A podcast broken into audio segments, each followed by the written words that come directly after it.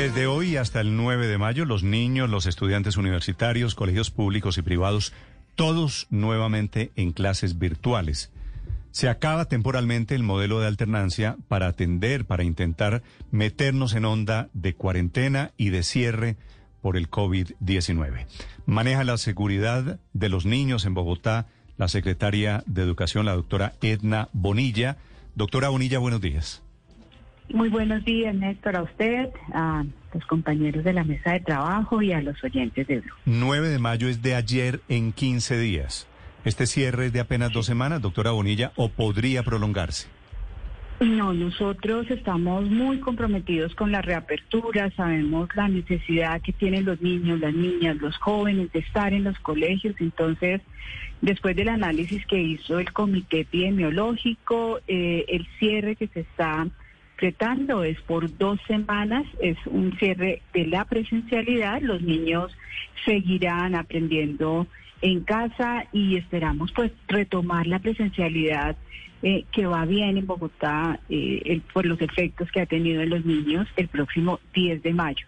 Eh, obviamente, pues dependemos de, la de las condiciones epidemiológicas, dependemos del cuidado y del autocuidado de los ciudadanos para pues siempre garantizar la educación de los niños y mucho mejor en la presencialidad. Sí, es decir, de hoy en 15 días, si todo avanza como está planeado, niños y profesores deberían regresar a clase. Sí, señor. Nosotros esperamos que esa, que, que podamos seguir con nuestro modelo de reapertura. Bogotá tiene ya pues el 44% de sus establecimientos educativos públicos abiertos, más del 90%, el 94% ya habilitados y pues esperamos que estos colegios eh, que nos hacen falta por abrir lo puedan hacer muy rápido y que sea el 10, el 10 de mayo. En colegios privados nosotros llevamos el 32% de los establecimientos educativos entre jardines infantiles y colegios privados abiertos eh, y también pues hemos trabajado con ellos para que puedan abrir. La presencialidad no se reemplaza, la presencialidad es muy importante para nuestros niños, niños y jóvenes. No le entendí la estadística. ¿Cuántos de los colegios privados están abiertos en Bogotá? 32%. Nosotros tenemos a fecha del viernes eh, pasado 563 jardines infantiles y colegios privados que ya están abiertos eh, y 44% de los colegios públicos que ya tienen presencialidad. Tenemos que avanzar en número de niños y niñas que van a los colegios. Las familias tenemos que ganar confianza para entender que usted, usted me dice 32% están abiertos. Quiere decir dos terceras partes de los colegios el otro sesenta y pico por ciento de colegios privados siguen cerrados, han estado cerrados todo el tiempo. Siguen cerrados, sí señor, han estado cerrados. Estos colegios están garantizando la educación de manera no presencial. Y hemos hecho un llamado a que abramos los, los colegios, los colegios públicos, pues llevamos el 44% de los colegios públicos abiertos y ha sido un esfuerzo enorme de la ciudad, también de la comunidad educativa, aquí creo que es muy importante ese, ese reconocimiento. Esperamos que el 10 de mayo nosotros que pase este tercer pico podamos tener cada vez más colegios eh, abiertos y más niños y niñas asistiendo a los colegios. Mm, doctora Edna, ¿qué sentido tiene suspender las clases presenciales estas dos semanas si los maestros se van a meter pasado mañana en las marchas y en las protestas contra la reforma tributaria? La alcaldesa hizo un llamado ayer. Creemos que Bogotá está viviendo estas dos semanas, semanas críticas eh, para toda la ciudadanía, y pues le hizo el llamado precisamente a nuestros maestros y maestras que nos cuiden. Es muy importante cuidarnos. Hay formas de protestar, formas de expresar eh, pues lo, lo, que los maestros y maestras están diciendo en sus distintos comunicados y hemos hecho un llamado para que nos cuidemos, para que entendamos que puede haber otras formas de protestar. Entonces, pues ese es el llamado que nosotros estamos haciendo y confiamos en la sabiduría de, de los maestros y las maestras. Mm.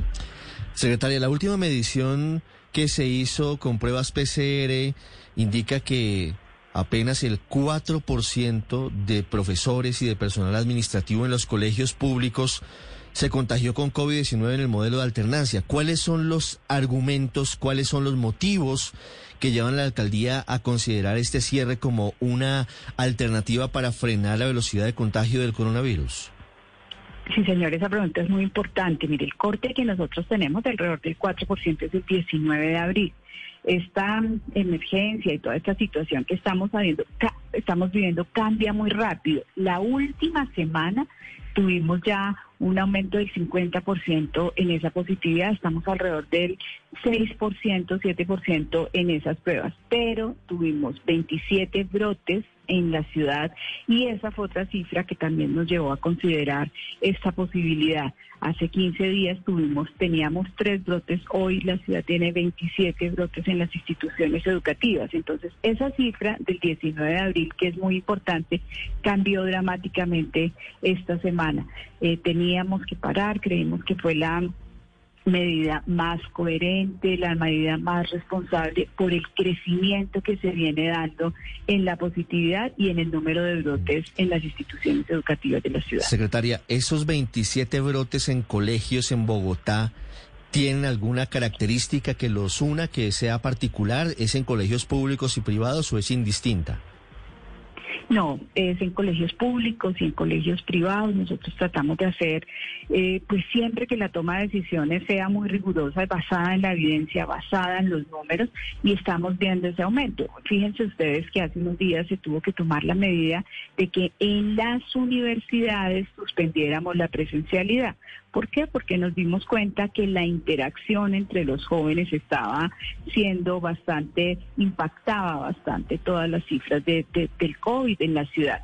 Entonces, con base en las cifras, tenemos que tomar esta decisión y entender pues la, la, la cantidad de personas que se mueven en el sistema educativo yo quiero hacer el llamado a que por favor tan pronto terminemos esta esta esta fase este pico de la pandemia pues podamos regresar a la presencialidad es muy importante para los niños, las niñas, los jóvenes, para su salud mental que estemos, pero en este momento era la decisión más responsable que debíamos tomar.